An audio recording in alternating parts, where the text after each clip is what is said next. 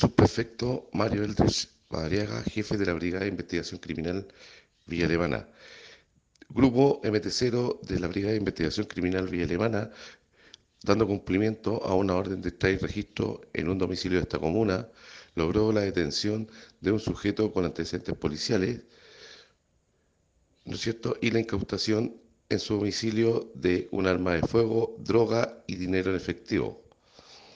El sujeto pasa a control de detención al Tribunal de Juzgado de Garantía de Villa Alemana por el delito de microtráfico e infracción a la ley de armas.